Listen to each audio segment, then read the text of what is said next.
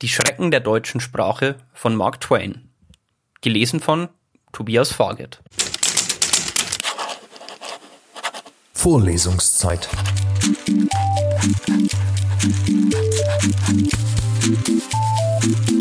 Der Geschichten-Podcast für jede Gelegenheit.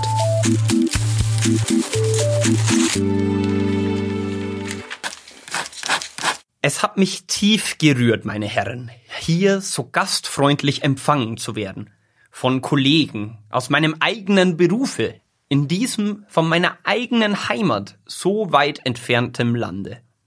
Mein Herz ist voller Dankbarkeit, aber meine Armut an deutschen Worten zwingt mich zu großer Sparsamkeit des Ausdruckes. Entschuldigen Sie, meine Herren, dass ich verlese, was ich Ihnen sagen will. Die deutsche Sprache spreche ich nicht gut, doch haben mehrere Sachverständige mir versichert, dass ich sie schreibe wie ein Engel. Mag sein, ich weiß nicht, habe bis jetzt keine Bekanntschaft mit Engeln gehabt, das kommt später, wenn's dem lieben Gott gefällt. Es hat keine Eile. Seit langem, meine Herren, habe ich die leidenschaftliche Sehnsucht gehegt, eine Rede auf Deutsch zu halten. Aber man hat's mir nie erlauben wollen. Leute, die kein Gefühl für Kunst hatten, legten mir immer Hindernisse in den Weg und vereitelten meinen Wunsch, zuweilen durch Vorwände, häufig durch Gewalt. Immer sagten diese Leute zu mir, schweigen Sie, Euer Hochwohlgeboren, Ruhe um Gottes Willen, suche eine andere Art und Weise, dich lästig zu machen. Im jetzigen Fall, wie gewöhnlich, ist es mir schwierig geworden, mir die Erlaubnis zu verschaffen. Das Komitee bedauerte sehr, aber es konnte mir die Erlaubnis nicht bewilligen wegen eines Gesetzes, das von der Concordia verlangt, sie soll die deutsche Sprache schützen.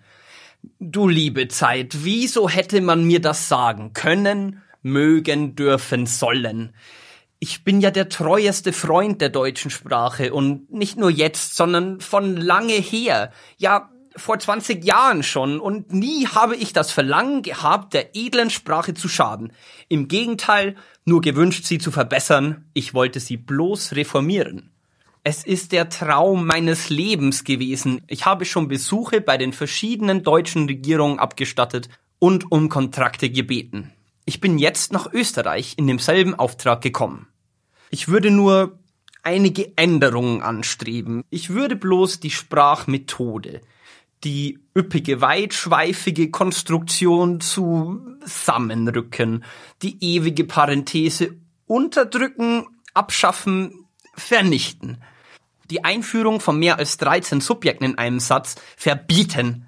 Das Zeitwort so weit nach vorne rücken, bis man es ohne Fernrohr entdecken kann.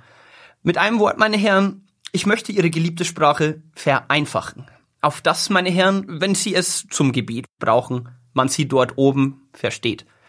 Ich flehe Sie an, von mir sich beraten zu lassen. Führen Sie diese erwähnten Reformen aus. Dann werden Sie eine prachtvolle Sprache besitzen und nachher, wenn Sie etwas sagen wollen, werden Sie wenigstens selber verstehen, was Sie gesagt haben. Aber öfters heutzutage, wenn Sie einen meilenlangen Satz von sich gegeben und sich etwas angelehnt haben, um auszuruhen, dann müssen Sie eine rührende Neugierde empfinden, selbst herauszubringen, was sie eigentlich gesprochen haben. Vor mehreren Tagen hat der Korrespondent einer hiesigen Zeitung einen Satz zustande gebracht, welcher 112 Worte enthielt. Und darin waren sieben Parenthese eingeschachtelt und es wurde das Subjekt siebenmal gewechselt. Denken Sie nur, meine Herren, im Laufe der Reise eines einzigen Satzes muss das arme, verfolgte, ermüdete Subjekt siebenmal umsteigen. Nun, wenn wir die erwähnten Reformen ausführen, wird es nicht mehr so arg sein. Doch noch eins, ich möchte gern das trennbare Zeitwort auch ein bisschen reformieren. Ich möchte niemand tun lassen, was Schiller getan. Der hat die ganze Geschichte des Dreißigjährigen Krieges zwischen die zwei Glieder eines trennbaren Zeitworts eingezwängt. Das hat sogar Deutschland selbst empört und man hat Schiller die Erlaubnis verweigert, die Geschichte des Hundertjährigen Krieges zu verfassen. Gott sei es gedankt.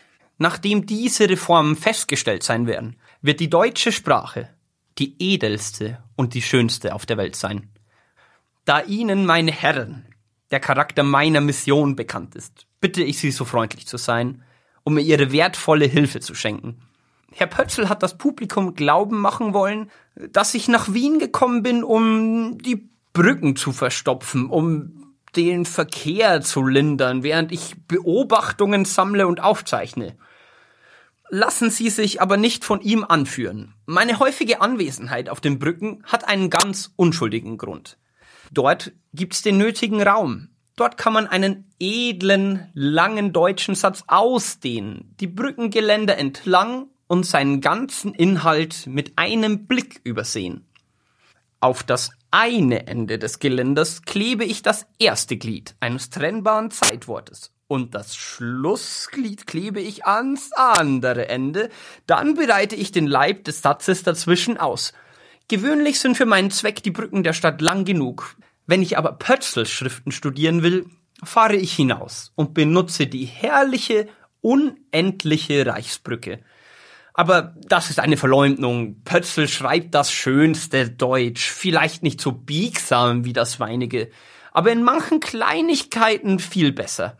Entschuldigen Sie diese Schmeicheleien, die sind wohl verdient. Nun bringe ich meine Rede um. Äh, nein, ich wollte sagen, ich bringe sie zum Schluss. Ich bin ein Fremder, aber hier unter Ihnen habe ich es ganz vergessen. Und so wieder und noch wieder biete ich Ihnen meinen herzlichsten Dank. Vorlesungszeit.